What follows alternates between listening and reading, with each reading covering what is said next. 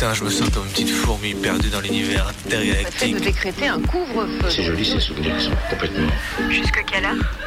Minuit. Bonne nuit au mauvais garçon. Et alors justement, plus un souvenir est enlevé, enfin, c'est plus est présent. Parce qu'il n'y a pas de, il y a pas de souvenir en fait. Minuit. Décousu. La nuit, ce sont des petits groupes très mobiles qui ont sévi dans mes yeux, Saint-Priest, Dessines, Vénitieux, Lyon. On est encore réveillé sur Canu. Si on, si on l'évoque, s'il y avait une image pour le montrer, ce serait mieux sans doute.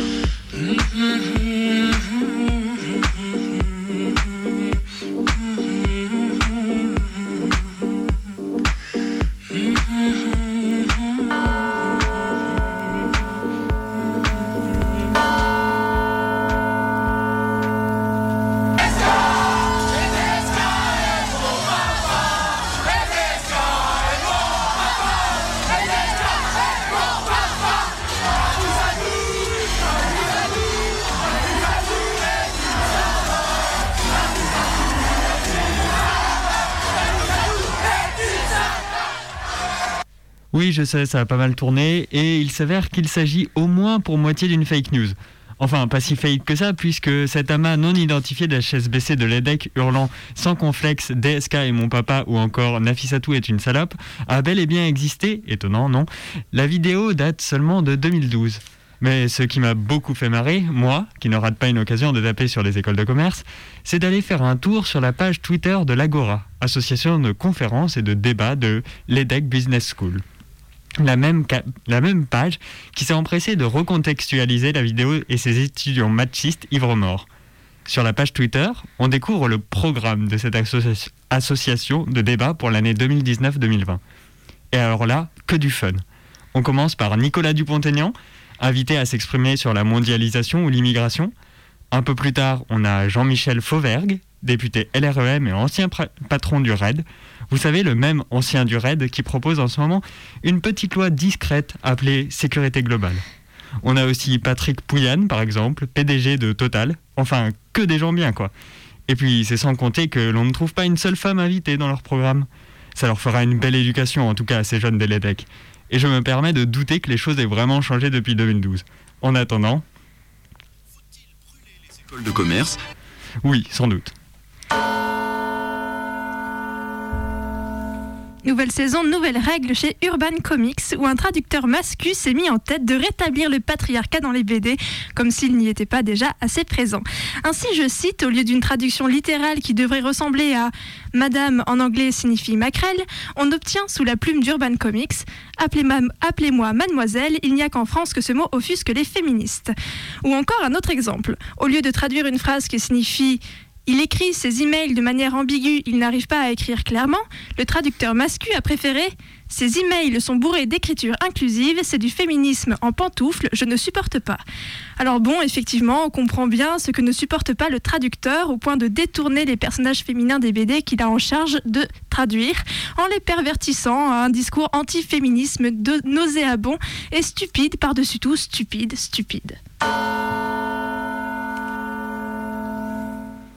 Et la cocarde, elles n'arrêteront jamais de me faire marrer. Jamais passe-moi le sel. Puisqu'en fait, euh, il y a quelques jours, euh, des étudiants euh, du NPA et de l'UNEF se sont permis d'expulser les étudiants de la faculté. Le sel. nous, nous avons trouvé ça inacceptable. Nous sommes partout chez nous. Nous avons le droit de défendre nos idées. 3 kilos de sel par personne, c'est pas mal, hein et cette année, attention, le grand retour de la jeunesse de droite se passera à Dijon.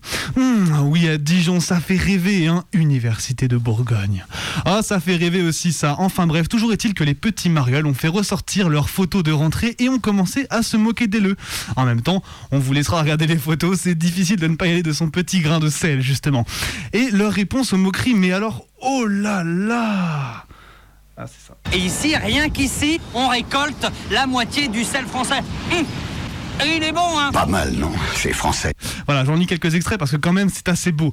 Bon, entre les habituelles euh, cuisines dès qu'une meuf leur tombe dessus, ou encore le très fameux euh, Tu as pris un conseiller euh, pour une phrase si spirituelle que j'avais dû entendre sorti sérieusement pour la dernière fois au tournant du CM1, CM2 en passant devant l'école privée, il y a cette réponse, la plus belle de toutes, celle qui dégage le meilleur sel, le plus gros seum devant l'avalanche de merde qui leur tombe dessus.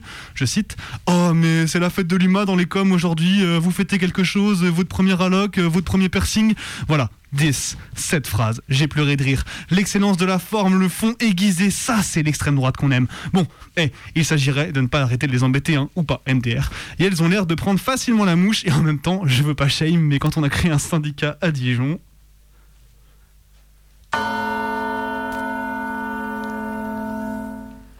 Alors rapidement, parce qu'on ne peut pas passer à côté en réalisant une émission le 8 décembre, c'est le moment où on vous parle de la fête des Lumières.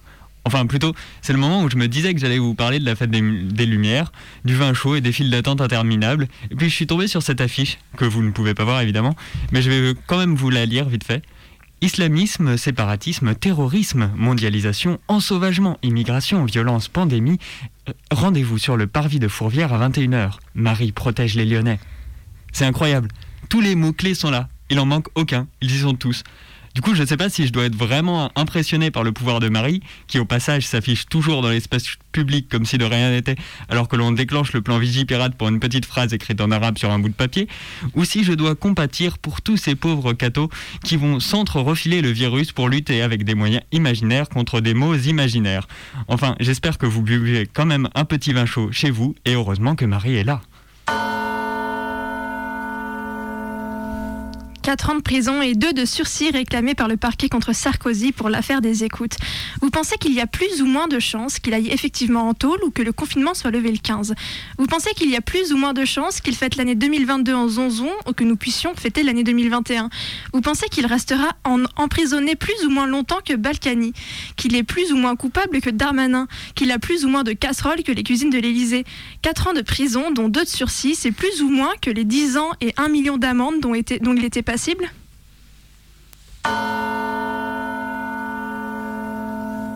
Et on est reparti pour un tour, voilà, ça y est. Il n'aura fallu qu'un seul tocard parmi les mille autres tocards de l'agence France Presse pour publier un cliché semi-mensonger pour raviver la flamme, excusez-moi le, le terme, de la romanticisation des casseuses et de la haine de la manif sur tous les plateaux médiatiques.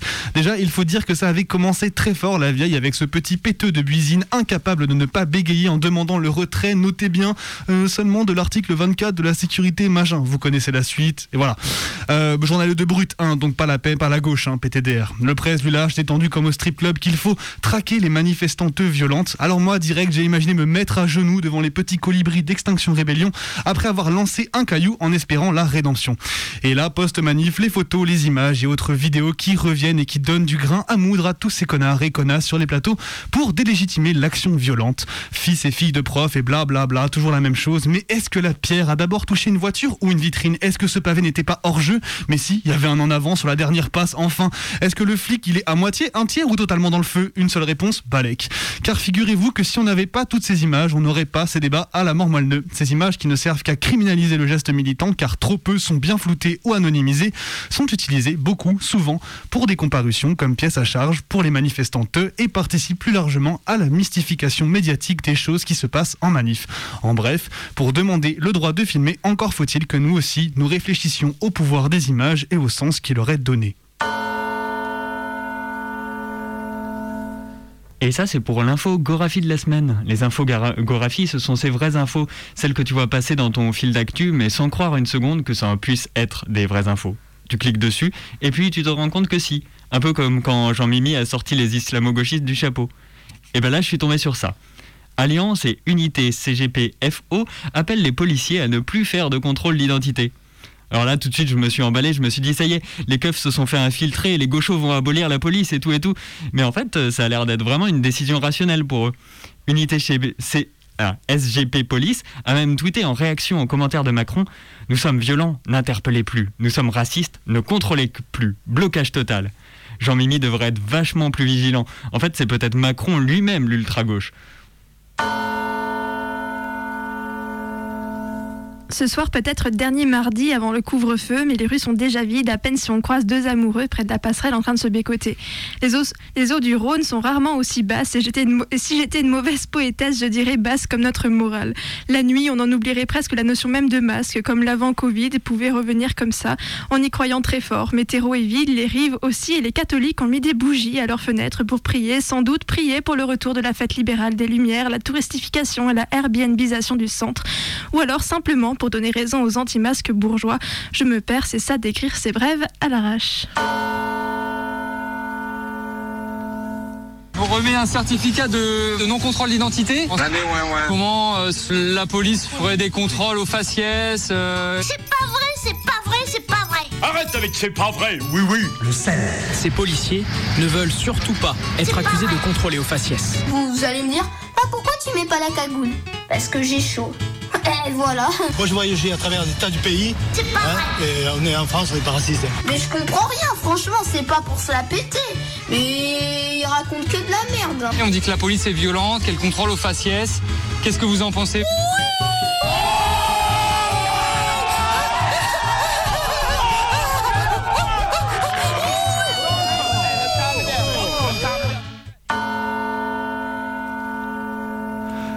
Il est 23h15, vous écoutez Minuit décousu sur le 102.2, c'est votre émission du mardi soir avec Bebe, Martin Et Maë. en chœur. Oh, c'est incroyable. beau, c'est beau. Cette On est- synchronisation. On est de retour en direct hein, euh, en ce moment pour, euh, pour le meilleur et pour le pire et sans doute pas pour très longtemps. Et voilà, et du coup, ben, cette semaine, comme toutes les autres semaines, on est là ensemble pour découvrir, euh, pour dé- découvrir, pour découdre enfin la fatigue déjà, 23h15, big up. Euh, Fatigue voilà. ou les bières Ou la fatigue ou les bières, ça dépend. Bah, on fête euh, comme on peut euh, la fin de ce confinement, peut-être, on espère. Voilà, mais du coup, tout ça pour dire qu'on est là, on est là pour découdre ensemble l'actu- l'actualité. Euh, voilà, j'arrête. Martin, est- vas-y. Ouais, c'est compliqué. Bon, on va y aller. On a trois, trois parties comme d'habitude dans l'émission ce soir. On commence par une petite action militante, suivie d'un documentaire, et on finit par la fiction que nous aurons réalisée avec Benoît cette fois-ci. Voilà. Et du coup, on commence par ton action militante, Maë. C'est ça, mais avant ça, quand même, on vous rappelle que vous pouvez nous appeler et participer à l'émission en euh, appelant donc au 04 78 39 18 15, je m'en souviens encore. Même pas besoin de lever le Et téléphone, nous c'est proposer- terrible. Et nous proposer du coup une musique euh, en re- relation avec une petite anecdote que vous auriez, et comme ça on se l'écoute après. Du coup, au 04 78 39 18 15. Voilà, n'hésitez pas. Et du coup, effectivement, on, on va commencer avec l'action militante. Et c'est La France n'a pas voté depuis 9 ans. Et depuis 9 ans, bien des choses ont changé. Et les bureaux de vote, malgré tout l'appareil solennel du tapis vert, de l'isoloir et de l'urne, sont devenus très féminins puisqu'au nombre des électeurs s'ajoute pour la première fois la foule des électrices. Au hasard des quartiers, voici Jeanne Boitel, impassible. Je suis très fière de voter. Et Marie Dubas, souriante. Et j'espère que toutes les femmes auront rempli leur devoir. Madame Joliot-Curie, pour un seul instant, a quitté son laboratoire. Pourquoi voulez-vous voter Pour protéger la femme et protéger l'enfant. Voici la compagne d'un martyr de la résistance, Pierre Brossolette. Toute la France, avec conscience, a voté. Merci de nous faire de la propagande. La bonne religieuse, une gentille maman. Et si, comme toute l'armée, le général ne vote pas, voici Madame Charles de Gaulle. La quatrième république, a dit le général de Gaulle, sera une grande république. C'est ce sens que dégagent les élections qui marquent le triomphe des idées de la résistance, antifascisme et démocratie.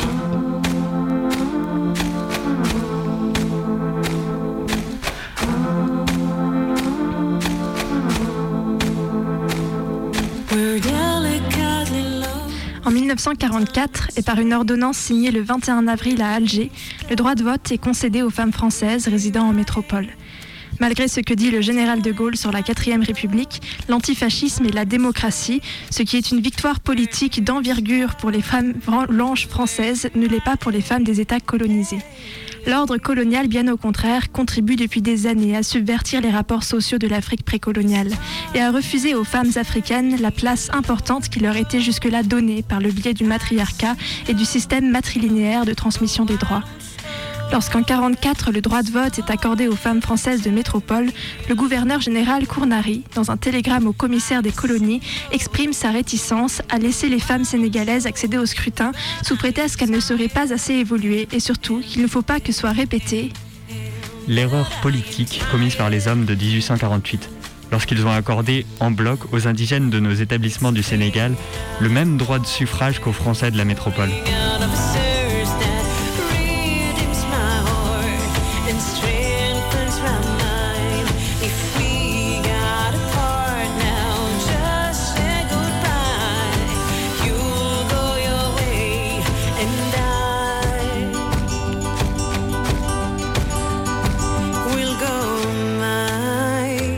Par la crainte de voir les Européens mis en minorité dans les représentations électorales locales, Kournari devient l'opposant le plus fervent à l'accession des femmes sénégalaises au droit de vote. Les autochtones affirment une tendance de plus en plus nette à faire prédominer leur propre point de vue dans les affaires publiques. Quand ils participent aux élections, l'autochtone ne vote généralement que pour un Africain. Et si certaines catégories de sujets français se trouvent unies à des citoyens pour former un collège électoral, les voix des sujets, alliées à celles des citoyens autochtones, iront à coup sûr aux candidats africains. Ainsi, de plus en plus, l'élément européen peut se trouver complètement évincé des assemblées représentatives du lieu. En novembre 44, un décret tombe. Les citoyennes africaines, y compris donc les femmes sénégalaises, seront exclues des scrutins, pendant que leurs sœurs de souche française, aussi bien celles résidant en France métropolitaine que celles vivant dans les territoires d'outre-mer et en AOF, pourront accéder librement aux élections.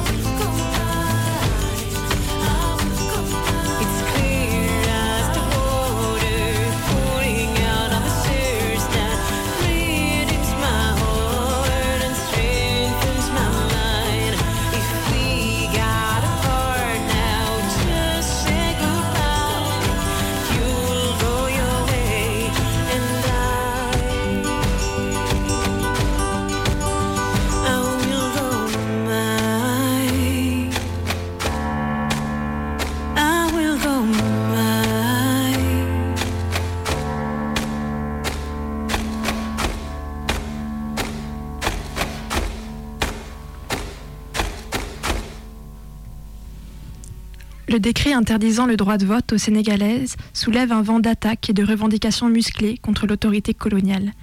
Intellectuels et hommes politiques africains commencent à s'émouvoir de l'absence de droits politiques des femmes dites autochtones et lient à la campagne naissante pour le vote des Sénégalaises aux idées nationalistes. À leur tête, Lamine Gueye, leader de la Fédération socialiste SFIO du Sénégal. Reconnue par l'histoire comme la figure fer de lance de l'accession des femmes sénégalaises au droit de vote, Lamine Gueye n'est pourtant pas seul dans ce combat, bien au contraire.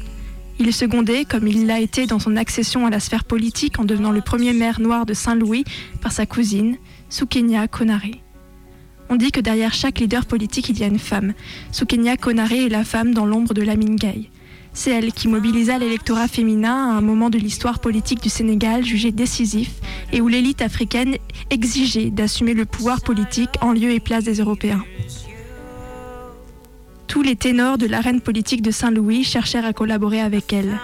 En 1930 déjà, elle s'adressait à son cousin dans ces termes Si tu es le digne descendant de Bakar Wali Gay, tu ne devrais pas avoir peur. Si tu recules, donne-moi ta place et tu verras comment une femme se conduit.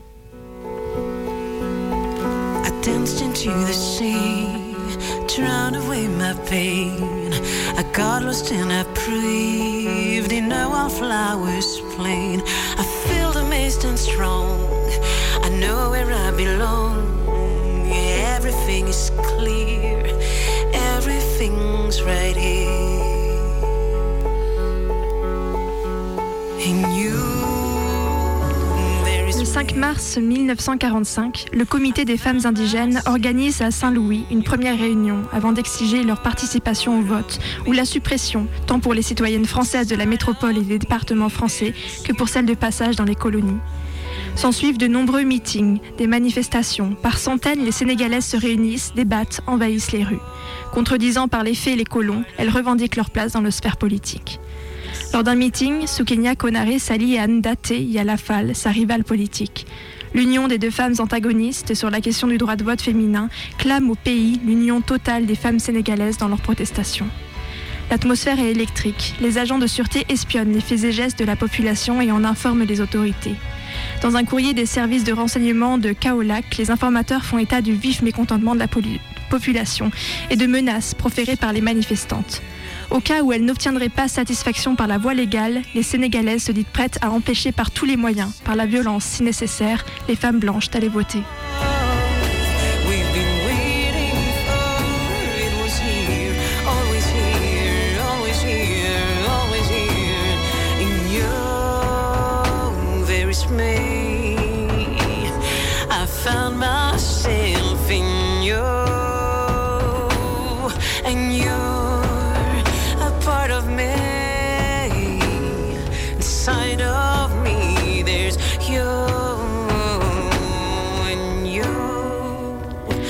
Suite aux menaces des Sénégalaises et face à leur détermination, le ministre des colonies finit par envoyer un télégramme au gouverneur général. Si une menace de violence se précisait, et s'il apparaissait que l'emploi de la violence fut inévitable, vous devriez, sous votre responsabilité, apprécier l'opportunité d'accorder ou non, en dernière analyse, le droit de vote. En définitive, la solution est entre vos mains. Après cet échange, le gouverneur général de l'AOF finit par donner son accord sur le droit de vote des femmes sénégalaises. Le 17 avril est annulé le décret interdisant aux Sénégalaises de voter. Drops on the pine, somewhere a light far off shines, a rose today. Lamine Gay, du fait de son engagement auprès des femmes, bénéficiera, avec d'autres hommes, d'importantes retombées politiques positives pour lui et pour le SFIO. Les noms de Soukenia Konare et de Nate Yala Fall seront à peine mentionnés dans les récits de cette victoire, et les noms de toutes les autres sont à jamais tombés dans l'oubli. Et pourtant, ce sont bien les femmes sénégalaises qui ont arraché par la force au pouvoir colonial leur droit de vote. Ce sont bien elles qui ont, élevé leur voix et ont su se faire entendre.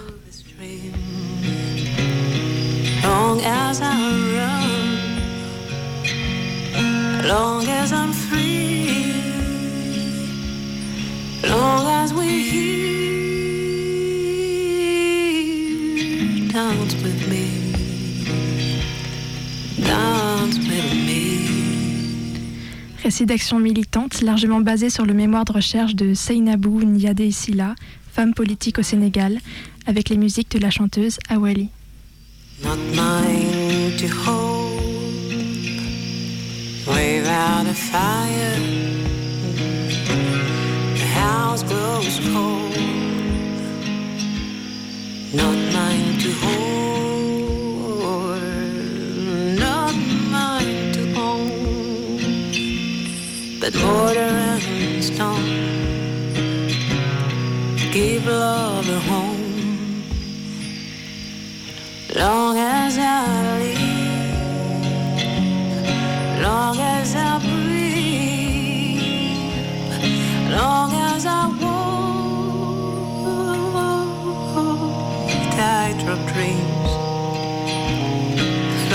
long as I run, long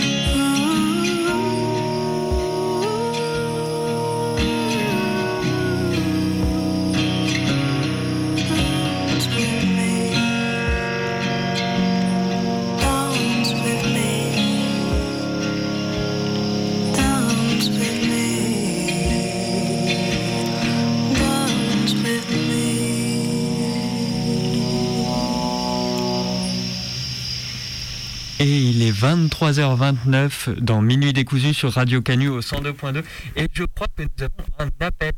Alors avec ce joli Larsen, on va bientôt l'avoir l'appel. Je crois. Maë Benoît, vous l'avez Alors là, nous, pour moi, ça coupe un petit peu. C'est un peu le bazar en studio. En régie, on n'entend pas très bien. Oula, ça coupe méchamment. Euh, Est-ce que là, toujours... Bon. ça coupe un peu méchamment. Est-ce qu'on nous entend? Pardon Ah. ça bug. Oh là là, alors là, on n'entend absolument rien. Et je m'entends comme si j'avais du delay. C'est magnifique. Ah, c'est bon là. Ah non. C'est bon, c'est mieux. Ah, c'est mieux. bon. Là, on entend. Oui. Ah non, on n'entend plus. Ah non Euh, non, mais ça, ça, re, ça, re, ça re- Alors, ce qu'on va faire, on va faire un truc très simple, c'est que nous, on va... Ah, mais attends, qu'on n'entend pas, en fait, si on baisse les sons. Alors, on va, va- pendant qu'on qu'on essaie de régler ce truc-là, alors on est en train, donc du coup, on est toujours dans Minute Décousu, il est 23h30, et euh, vous venez d'entendre l'action militante qui a été faite par Maë, et on essaie d'entendre, du coup, un appel qu'on nous envoie, mais je crois que l'insert téléphonique déconne un tout petit peu, mais alors vraiment, euh, deux doigts, non là on entend vraiment juste que ça nous coupe dans les oreilles. Ah, ah alors là c'est revenu parce qu'on a coupé l'insert téléphonique. Bon, alors, bon, on va continuer. Du coup, t'as pas. Si, si, ton micro est ouvert. Ton micro est ouvert, tu peux parler. Ouais, j'aime beaucoup les, les, les, les appels sur Radio Canus, ça, ça donne toujours un peu l'impression de faire du spiritisme. Ah, moi j'adore. C'est, tu joues les cartes, esprits, tu te touches les doigts, t'as de l'électricité comme ça là. prap, prap, prap. Tu sais jamais si tu vas avoir une voix à la fin ou pas, ou si Ah non, euh, mais ouais. voilà. Non, mais on m'avait parlé de ce problème d'insert téléphonique et en effet, c'est un peu le bazar. Alors, du coup, on va essayer de récupérer la musique de ce, de ce ou de cette audite- auditrice euh, pendant que, du coup, nous, on va faire un petit retour sur ce qu'on a fait depuis début de l'émission. Donc, du coup, Maï a fait l'action militante et ensuite, Martin, c'est toi qui as préparé un documentaire. Oui, donc juste après l'appel euh, qu'on va réussir à avoir, hein, euh, on part sur euh, un petit documentaire qui a été réalisé à partir d'un d'un- témoignage qui a déjà été publié sur Mediapart, mais que Clément, donc la personne qui a été anonymisée et qui a bien voulu nous partager ce témoignage, nous a autorisé à rediffuser sur les ondes. Donc c'est un témoignage d'un étudiant qui, a, qui a pu être en difficulté euh, pendant le premier confinement euh, parce qu'il a été confiné avec ses parents, comme beaucoup d'étudiants.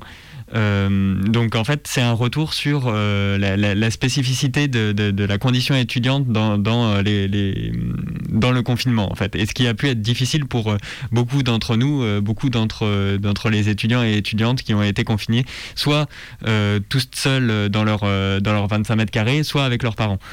Voilà, et du coup, euh, vu qu'on n'a pas réussi à, à, à tendre le micro justement à Clément euh, pour des raisons euh, de, bah, de situation physique de, de- des uns et des autres, en fait, on a décidé du coup de récupérer son témoignage directement sur Mediapart et en fait de, le, de vous le lire, en fait, de le mettre en son pour vous partager le, vous partager le, le- ce témoignage en fait. Voilà. Et je sais pas où est où, Où en est le- avec l'appel? L'appel? Eh ben écoutez, on a reçu un appel. Moi, j'ai essayé de prendre le message. Alors de tête, ça va être super dur de m'en rappeler. Mais euh, la personne qui nous a appelé voudrait faire passer la, la Marseillaise paysanne en fait de Gaston Coutet, euh, sur laquelle en fait un, ami lui, lui en a parlé et il s'en rappelle surtout un soir. Il était à une ZAD sur Grenoble parce qu'il y avait un jardin qui allait être expulsé. Et alors qu'il allait s'endormir, alors j'espère que je suis fidèle au témoignage. Alors qu'il allait s'endormir, il y avait un gars qui, qui chantait ça. Et après, il a tapé euh, berceuse anarchiste pour euh, pour s'endormir. Et voilà, du coup, on va on va essayer d'écouter la chanson. On espère que ça va pas couper en cours de route. Et, euh, et on vous retrouve juste après. L'exquise douceur de la Loire et la bonté des vins nouveaux. Paysans dont la simple histoire chante en nos cœurs et nos cerveaux. L'exquise douceur de la Loire et la bonté des vins nouveaux. Allons-nous, esclaves placides, dans un sillon où le sang lui rester à piétiner au bruit des Marseillaises fratricides. En route, allons les gars, jetons nos vieux sabots, marchons, marchons en des sillons plus larges et plus beaux. À la clarté des soirs sans voile, regardons en face les cieux, cimetière fleuri d'étoiles où nous enterrerons les dieux. À la clarté des soirs sans voile, regardons en face les cieux, cimetière fleuri d'étoiles où nous enterrerons les dieux. Car il faudra qu'on les enterre, ces dieux féroces et maudits, qui sous espoir de paradis firent de l'enfer sur la terre. En route, allons les gars, jetons nos vieux sabots, marchons, marchons en des sillons plus larges et plus beaux. Ne déversons plus l'anathème en gestes grotesques et fous sur tous ceux qui disent je t'aime dans un autre patois que nous. Ne déversant plus l'anathème en gestes grotesques et faux sur tous ceux qui disent je t'aime dans un autre patois que nous. Et méprisons la gloire immonde des héros couverts de laurier, ces assassins,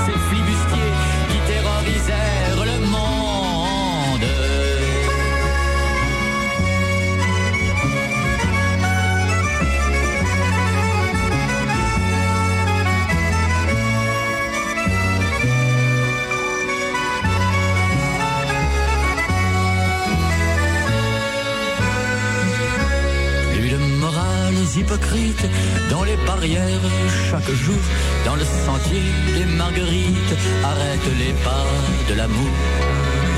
Plus de morales hypocrites dans les barrières chaque jour, dans le sentier des marguerites, arrête les pas de l'amour. Et que la fille mère quitte ce maintien de honte et de deuil pour étaler avec orgueil son ventre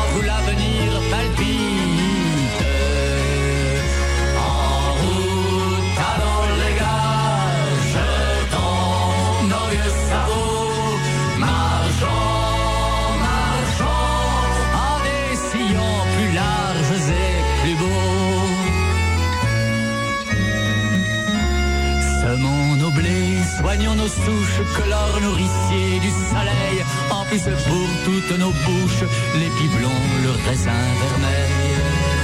Semons nos blés, soignons nos souches, que l'or nourricier du soleil emplisse pour toutes nos bouches l'épi blond, le raisin vermeil.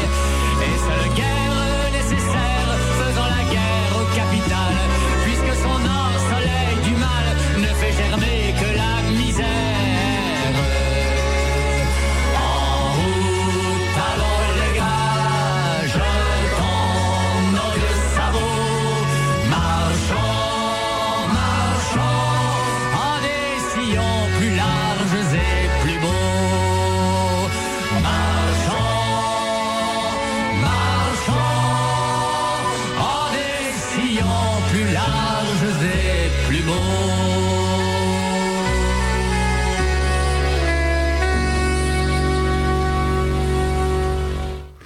Et il est 23h37 sur les ondes de Radio Canu, le 102.2 FM, et vous écoutez toujours Minuit décousu, votre émission préférée du mardi soir, entre 23h et minuit. Et je suis toujours accompagné de Maë et de Martin. Et de Benoît, et on vient d'écouter La Marseillaise paysanne qu'un auditeur nous a demandé de passer. Alors l'insert ne marchait pas, alors on est vraiment très déçus de ne pas avoir pu euh, le prendre en direct, mais on va essayer de réparer ça avec les copains de Canu.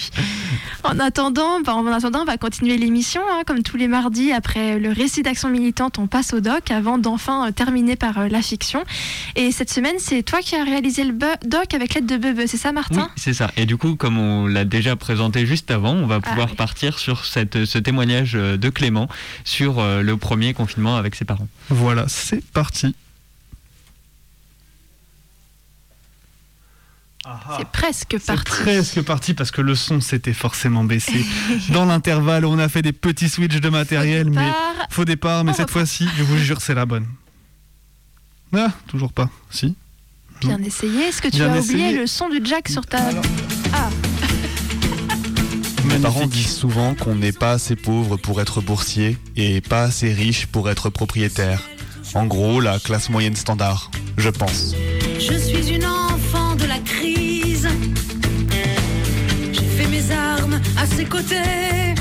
J'ai fait un burn-out il y a 4 ans. On m'a alors diagnostiqué une dépression. Et depuis, la gestion de ma santé mentale représente une grosse partie de ma vie. Je suis actuellement accompagné par les bureaux d'aide psychologique universitaire et j'ai repris un traitement il y a un peu moins d'un mois. Pour mon cas, le premier confinement avait été catastrophique sur le plan de la santé mentale. Mais après avoir pris mes précautions, le deuxième se passe beaucoup mieux. Je dois ajouter que je suis un jeune homosexuel, pas encore sorti du placard, et cela a son importance.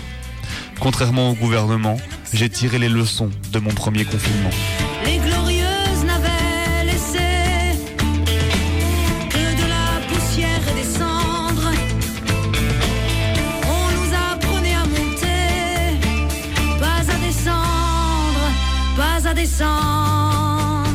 Lors du premier confinement, je ne prenais plus de traitement et je n'étais plus suivi par un psychiatre ni un psychologue depuis plus de six mois. En plus des symptômes habituels de la dépression qui refont habituellement surface pendant l'hiver, idées noires, automutilation, idées suicidaires, épuisement, irritabilité, troubles du sommeil, le stress lié à un contexte tendu politiquement faisait que je n'étais déjà pas particulièrement stable psychiquement. La souffrance étudiante n'est pas nouvelle. Le Covid n'a fait qu'empirer le problème. La première cause de mort chez les jeunes, c'est le suicide. Les jeunes sont en souffrance, notamment pour les universitaires. Mon université, et notamment l'UFR où je suivais mes cours, était alors pleinement en lutte contre la LPPR et la réforme des retraites. Deux luttes sociales auxquelles j'ai beaucoup pris part puisque me sentant concerné par les deux. Il y a une association médicale australienne qui vient de dire que pour les prochaines années, on aura peut-être 30% de tentatives de suicide en plus chez les universitaires. La pression est là. Le problème, c'est pas le stress. Le problème, c'est les symptômes, les pathologies. Burn-out, anxiété, angoisse, dépression réactionnelle. Cette année, la crise sanitaire et économique du Covid-19 aura un impact supplémentaire sur la précarité des étudiants. Dans une tentative de prendre soin de moi et de gérer ma santé mentale en l'absence de traitement, j'avais aussi commencé, avant le confinement, à sortir peu à peu du placard auprès de mes amis, toujours pas auprès de mes parents. Je m'appuyais énormément sur mon réseau d'amis et de soutien que je m'étais fait à l'université et qui m'aidait beaucoup à me sentir accepté. Lorsque le confinement a été annoncé, j'étais donc déjà très fatigué et j'ai été confiné avec mes deux parents avec lesquels je vivais déjà à l'année pour des raisons budgétaires.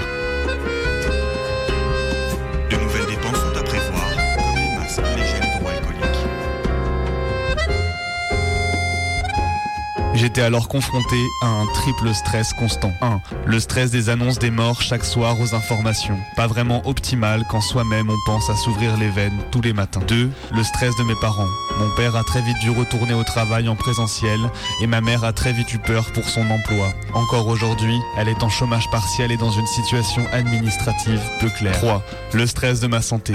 À la fois pour ce qui est de ma santé mentale et du Covid, après trois mois de manif presque chaque semaine, j'étais convaincu que ce n'était qu'une question de temps pour que les symptômes apparaissent.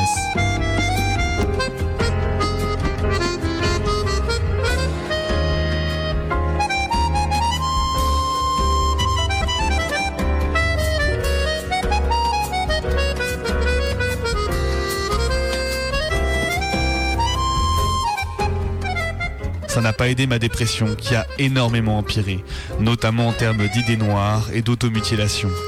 À ça s'ajoutaient des tensions très fortes avec mes parents. Je ne pouvais pas non plus appeler un centre d'aide, les murs de ma chambre sont fins et mes parents m'auraient entendu. Je gardais le silence pour ne pas non plus les inquiéter plus qu'ils ne l'étaient déjà. Le matin, je me réveillais et j'avais des crises d'angoisse. Très vite, j'ai perdu mon rythme de sommeil. Je me réveillais après 16 heures, dormais par tranche de 3 heures, me couchais après le lever du soleil. Du jour au lendemain, j'ai perdu mon réseau de soutien et j'ai été forcé de retourner complètement dans mon placard. À ce moment-là, nous n'étions pas encore complètement équipés pour le télétravail. Mon Wi-Fi était un peu hésitant, les profs dépassés par la situation et pour chaque cours, c'était la débrouille. À l'école, on a 8 heures de psy par semaine. C'est pas mal, mais en fait, euh, il faudrait vraiment un plein temps. On travaille pas dans la prévention là, on travaille dans l'urgence. Ça ne suffit pas. Comme j'avais déjà fait un burn-out auparavant, j'étais donc particulièrement déterminé à garder une limite claire entre mon espace intime et un espace professionnel. Je refusais complètement d'avoir le moindre cours à distance pour cette raison. Difficile d'expliquer ça à des profs. Je pense que les enseignants enseignantes sont aussi en souffrance. Recherche faite, 25% des étudiants et étudiantes universitaires en 2018 avaient des idées noires. Très vite, j'ai compris que j'avais un choix à faire. Ou je sacrifiais les cours, ou je sacrifiais définitivement ma santé mentale. J'ai cessé d'assister aux cours en distanciel pour me préserver, et je comptais sur mes bonnes notes de l'année pour sauver mon diplôme.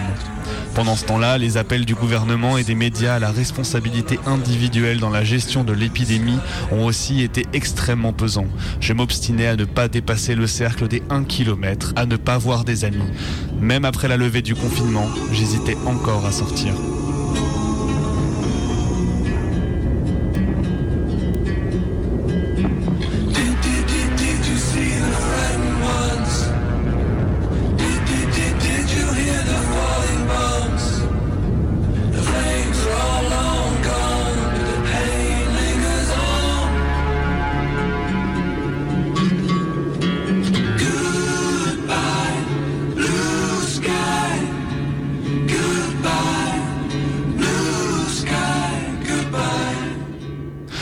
Contexte faisait que je ne me sentais pas du tout légitime à demander de l'aide.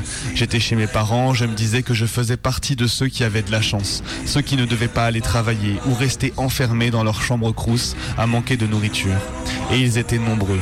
Depuis ma chambre, je voyais les réseaux de solidarité, les distributions de nourriture aux étudianteux de Paris 8 ou de Tours. Je voyais des gens de mon âge stressés sur Twitter parce que leur frigo était vide. Alors je renonçais totalement à voir un psychiatre ou à reprendre un traitement. Je me disais que d'autres en avaient plus besoin, que je faisais partie des privilégiés, que je devais déjà m'estimer heureux de n'avoir qu'une dépression.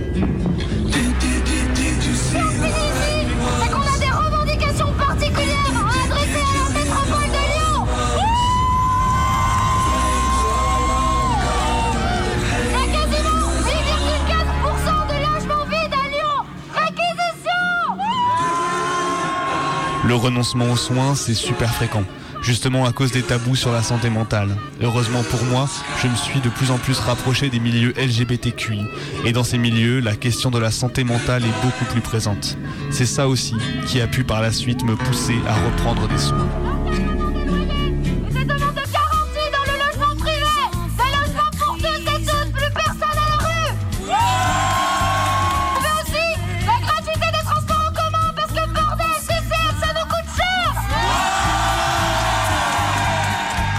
Après tout ça, il a fallu postuler au master. C'était l'enfer. Pour un master de recherche, j'étais censé fournir un projet de recherche alors que les BU étaient fermés, que je n'avais plus de contact avec mes profs depuis deux mois. Heureusement, le master d'admission avait deux tours d'admission et j'ai été admis au deuxième tour. Ça, c'est pour le premier confinement. Une catastrophe. J'ai décidé de reprendre des médicaments puisque ma dépression est passée au stade supérieur. Pendant l'été, j'ai notamment eu des variations d'humeur très brusques et enfin, bien plus tôt que d'habitude, début septembre, je me retrouvais à avoir, en plus des symptômes habituels de la dépression, des symptômes nouveaux, variations d'humeur très larges, tremblements et même une petite hallucination. J'ai pris l'initiative de recontacter mon psychiatre travaillant dans un BAPU qui m'avait déjà accompagné lors de mon burn-out et de ma dépression quelques années auparavant. J'ai donc repris un traitement antidépresseur et anxiolytique.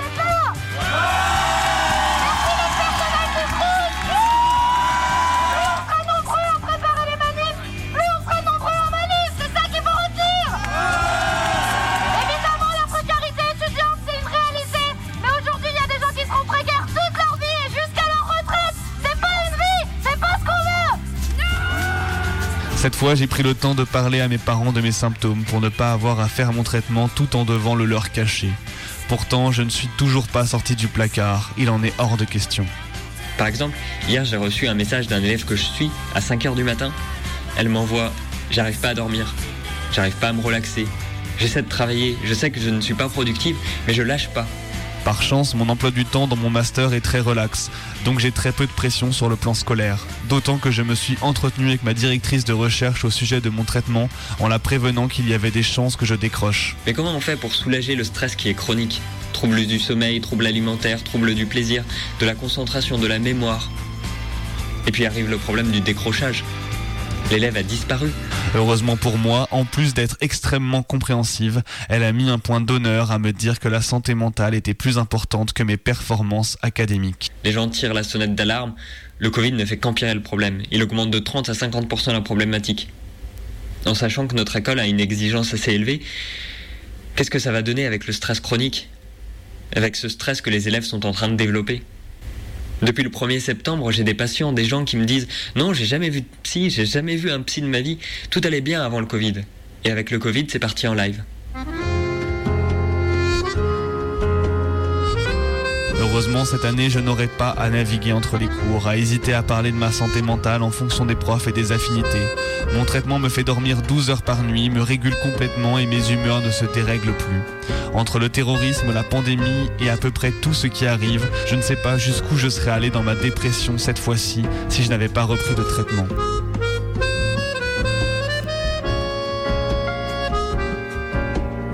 Maintenant, pour moi, l'autre problème, c'est de savoir ce qui va se passer après.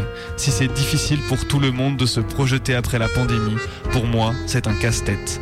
Moi qui voulais profiter de mon master pour partir du domicile familial et enfin m'émanciper, je me retrouve un peu coincé. Dans ce contexte, je ne peux pas imposer à mes parents de me payer un logement. La crise écologique, la hausse de la précarité chez les jeunes et ma santé mentale fragile faisaient que j'avais déjà un mal fou à m'imaginer vivre décemment. Aujourd'hui, avec le Covid, je vois encore moins quand et comment je suis censé pouvoir prendre mon autonomie. J'ai l'impression qu'il faudra se remettre à vivre plus tard.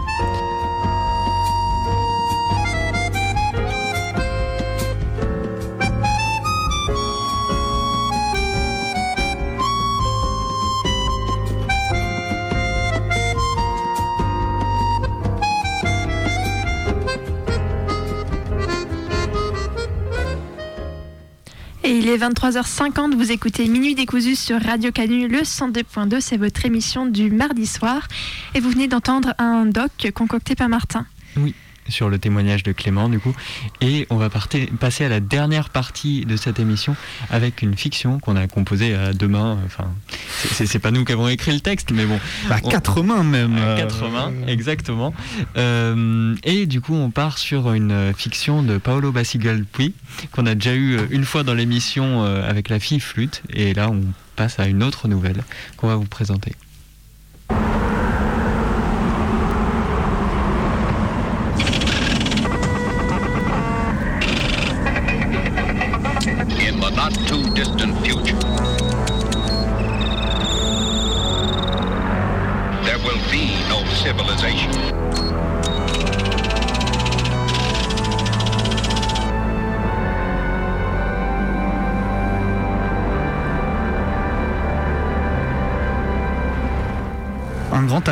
Peut aspirer jusqu'à 332 000 litres d'eau par an.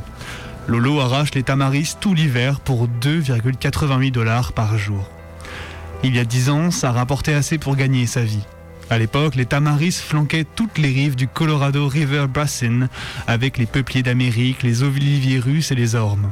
Il y a 10 ans, des villes comme Grand Junction ou Moab pensaient pouvoir vivre de l'eau d'un fleuve ou d'une rivière.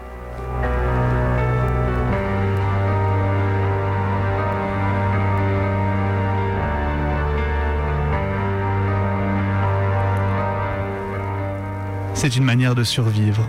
Là où d'autres se sont asséchés et ont disparu, il est resté. Chasseur de tamaris, tic d'eau, mauvaises herbes têtues.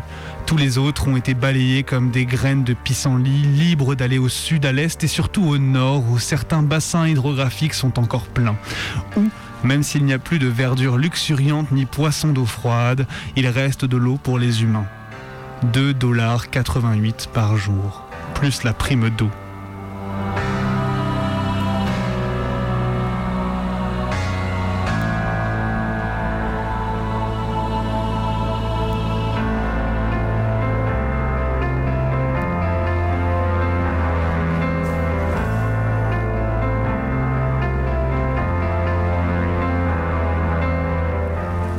Californie s'est appropriée la rivière, personne ne s'est vraiment inquiété.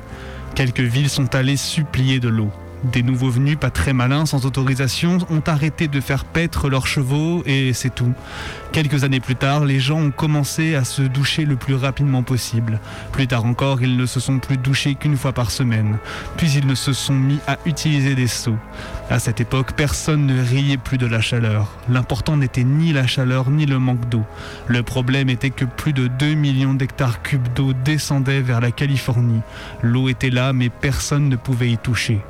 On était censé rester comme des singes débiles à regarder la rivière couler.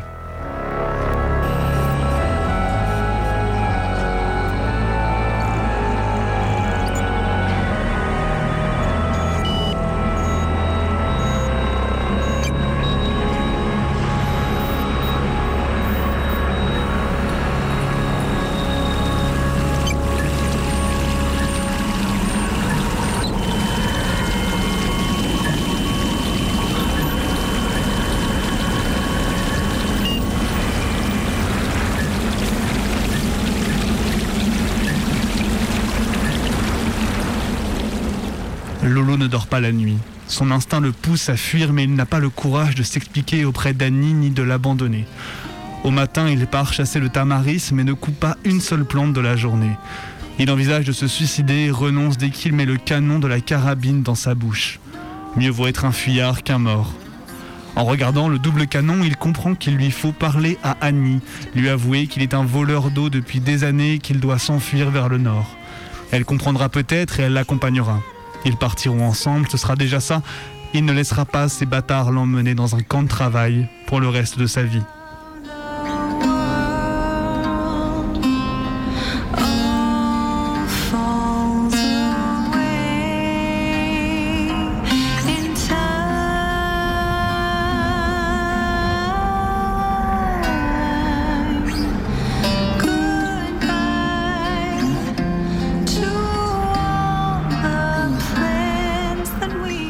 À son retour, les gardises attendent déjà devant la maison. Accroupis à l'ombre de leur Humvee, ils bavardent. En l'apercevant sur la crête de la colline, l'un d'eux, l'un donne un coup de coude à l'autre et désigne Lolo. Tous deux se dressent dans le camp. Annie retourne la terre sans se douter de ce qui va se passer. Lolo stoppe la chamelle et observe les gardises, appuyés contre leur véhicule qui le fixe. L'avenir de Lolo lui apparaît soudain comme un film qui se joue dans sa tête, aussi clair que le ciel bleu.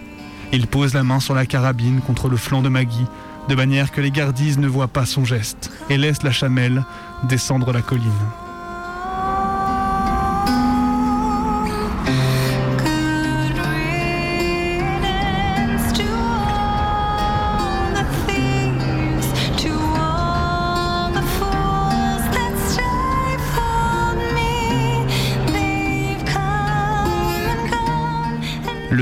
Équipé d'un 50 à l'arrière. Les gardises en costume par balle complet portent tous deux des M16 à l'épaule. Lolo descend lentement, ils viennent à sa rencontre. Il devra leur tirer dans le crâne à tous les deux. La sueur le chatouille entre les omoplates, sa main est glissante sur la crosse.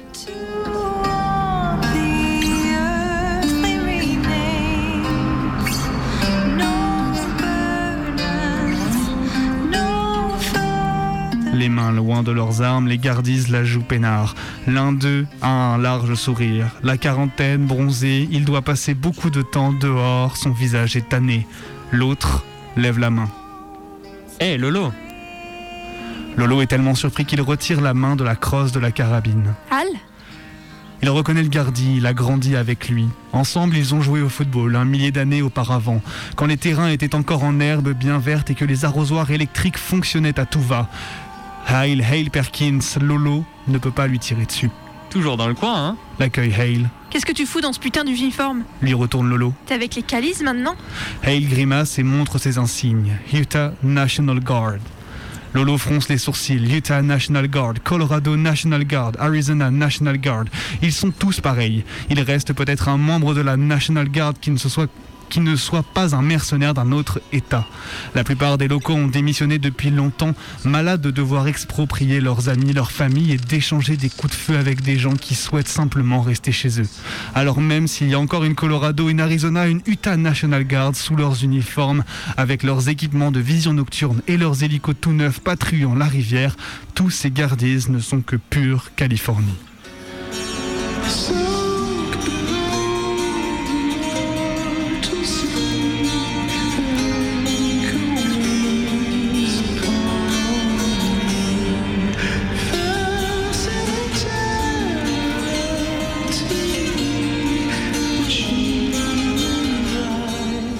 Puis, il y en a quelques-uns comme Hale. Lolo se souvient de lui comme d'un type bien.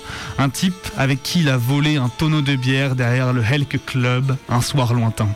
Tu apprécies le Supplementary Assistance Program?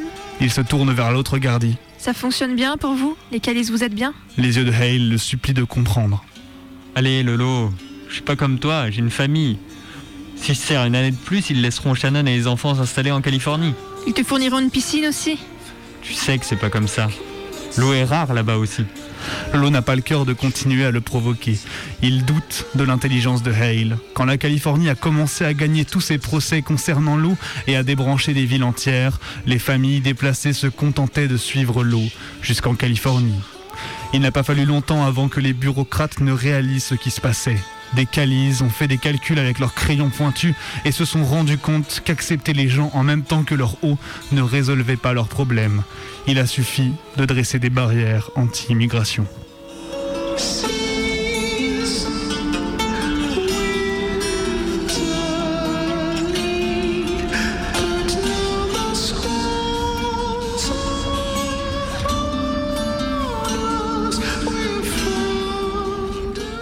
Pourtant, les gens comme Hale peuvent toujours traverser. Alors, qu'est-ce que vous voulez tous les deux? Lolo se demande pourquoi ils ne l'ont pas déjà arraché à Maggie et emmené, mais il veut bien jouer jusqu'au bout. L'autre gardie sourit. On est peut-être juste là pour voir comment vivent les tiques d'eau? Lolo le toise. Celui-là, il peut l'abattre. Il laisse sa main glisser jusqu'à la crosse de la carabine. Burek s'occupe de mon écluse. Aucune raison de venir jusqu'ici. Le Cali réagit. Il y a des marques dessus, des grosses. Lolo sourit du bout des lèvres. Il sait à quelle marque le Cali fait allusion. Il a utilisé cinq pinces différentes en tentant de démonter l'appareillage. C'était juste une crise. Il a renoncé et s'est contenté de cogner la machine, pendant que ses plantes mouraient. Par la suite, il s'est contenté de leur remonter ses seaux d'eau. Mais les traces de son coup de folie sont toujours là. Elle fonctionne toujours, non? Et il lève une main vers son partenaire pour le calmer. Ouais, elle fonctionne. C'est pas pour ça qu'on est là. Alors vous voulez quoi? Vous n'avez pas fait tout ce trajet avec vos mitrailleuses pour me parler des raflures dans mon écluse Hale soupire, gêné, s'efforce de calmer le jeu. Tu veux bien descendre de ce putain de chameau qu'on puisse parler? Lolo évalue les deux gardises et ses chances au sol. Merde. Il crache. D'accord, vous m'avez eu. Il fait s'agenouiller Maggie et descend. Aline, c'est rien. Ne la mêlez pas à ça, tout est de ma faute. Le front de Hale se ride, perplexe. De quoi tu parles? Vous ne m'arrêtez pas? Le calice esclaffe. Pourquoi? Parce que tu piques un ou deux seaux d'eau à la rivière? Parce que tu as probablement une citerne illégale quelque part? Il rit à nouveau. Vous êtes tous pareils, vous les tiques. Vous croyez qu'on ne connaît pas tous vos trucs? Hale fronce les sourcils à l'intention de son partenaire et se tourne vers Lolo. Nous ne sommes pas là pour l'arrêter. Tu es courant pour le straw? Ouais. Lolo reste impassible, mais intérieurement il sourit de toutes ses dents, soulagé d'un grand poids. Ils ne savent pas, ils ne savent rien. C'était un bon plan au début et c'est toujours un bon plan. Il s'efforce de ne pas montrer sa jubilation et d'écouter Hale, mais n'y parvient pas. Il saute de joie et rit comme un singe. Il ne... Attends, Lolo lève la main. qu'est-ce que tu viens de dire? Hale répète. La Californie stoppe la prime d'eau. Ils ont suffisamment de sections pour le straw. Ils ont enterré, enterré la moitié de la rivière. Ils ont passé un accord avec l'intérieur département pour concentrer leur budget sur le contrôle de l'évaporation. C'est là que se trouvent les plus gros bénéfices. Ils arrêtent le programme de versement des primes d'eau. Il s'interrompt. Je suis désolé, Lolo.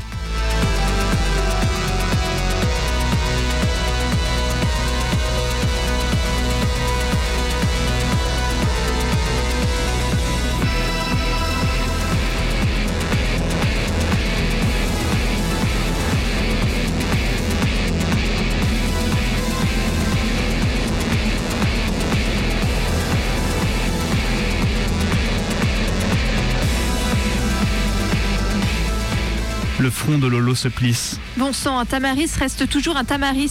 Pourquoi ces putains de plantes pourraient-elles se gaver d'eau Quand j'arrache un tamaris, même si Kali ne veut pas de l'eau, je peux me servir. Des tas de gens ont besoin d'eau. Le regard de Hale déborde de pitié. Nous ne créons pas les règles, nous les appliquons. Je suis là pour te dire qu'on n'ouvrira pas ton écluse l'année prochaine.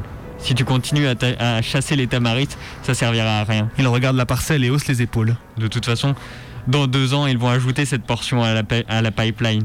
Il ne restera plus de tamaris. Qu'est-ce que je suis censé faire? La Californie et Burek offrent une prime de rachat anticipé. Hale tire une brochure de son gilet pare-balles et l'ouvre.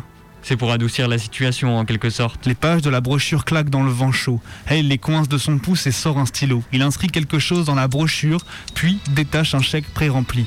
C'est pas rien.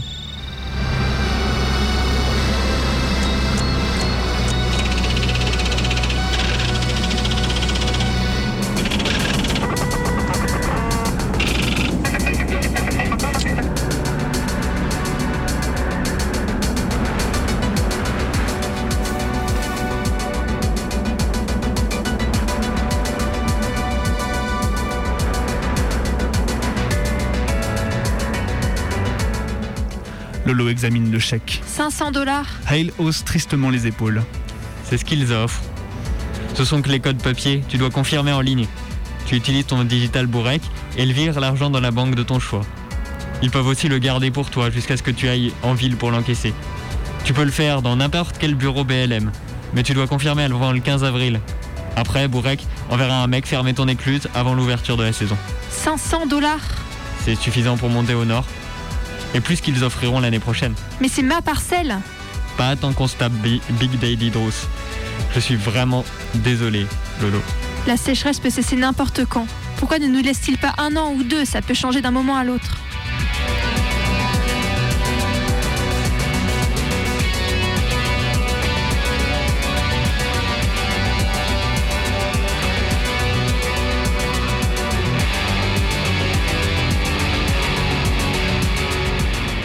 Mais Lolo ne croit pas un mot de ce qu'il dit. Il aurait pu il y a dix ans. Plus maintenant. Big Daddy Draw s'est installé pour rester. Lolo serre le chèque et ses codes contre sa poitrine. À 100 mètres, la rivière coule vers la Californie.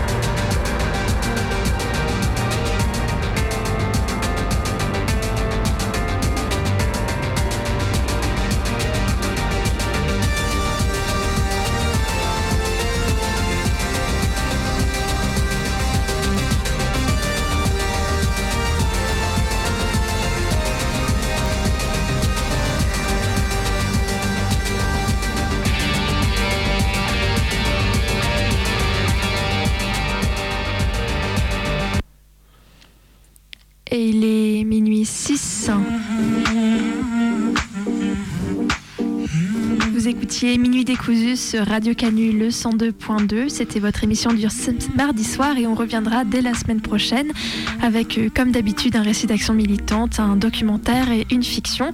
En attendant, vous pouvez nous réécouter sur notre audioblog Arte Radio. Et euh, ben, on attend. Puis on vous souhaite une bonne nuit, voilà.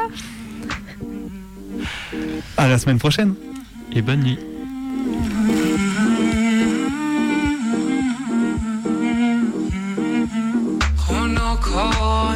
خنکاندم که نشینیم در پا من و تو.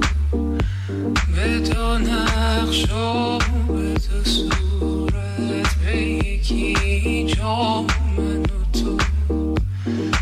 خوش و فارغ من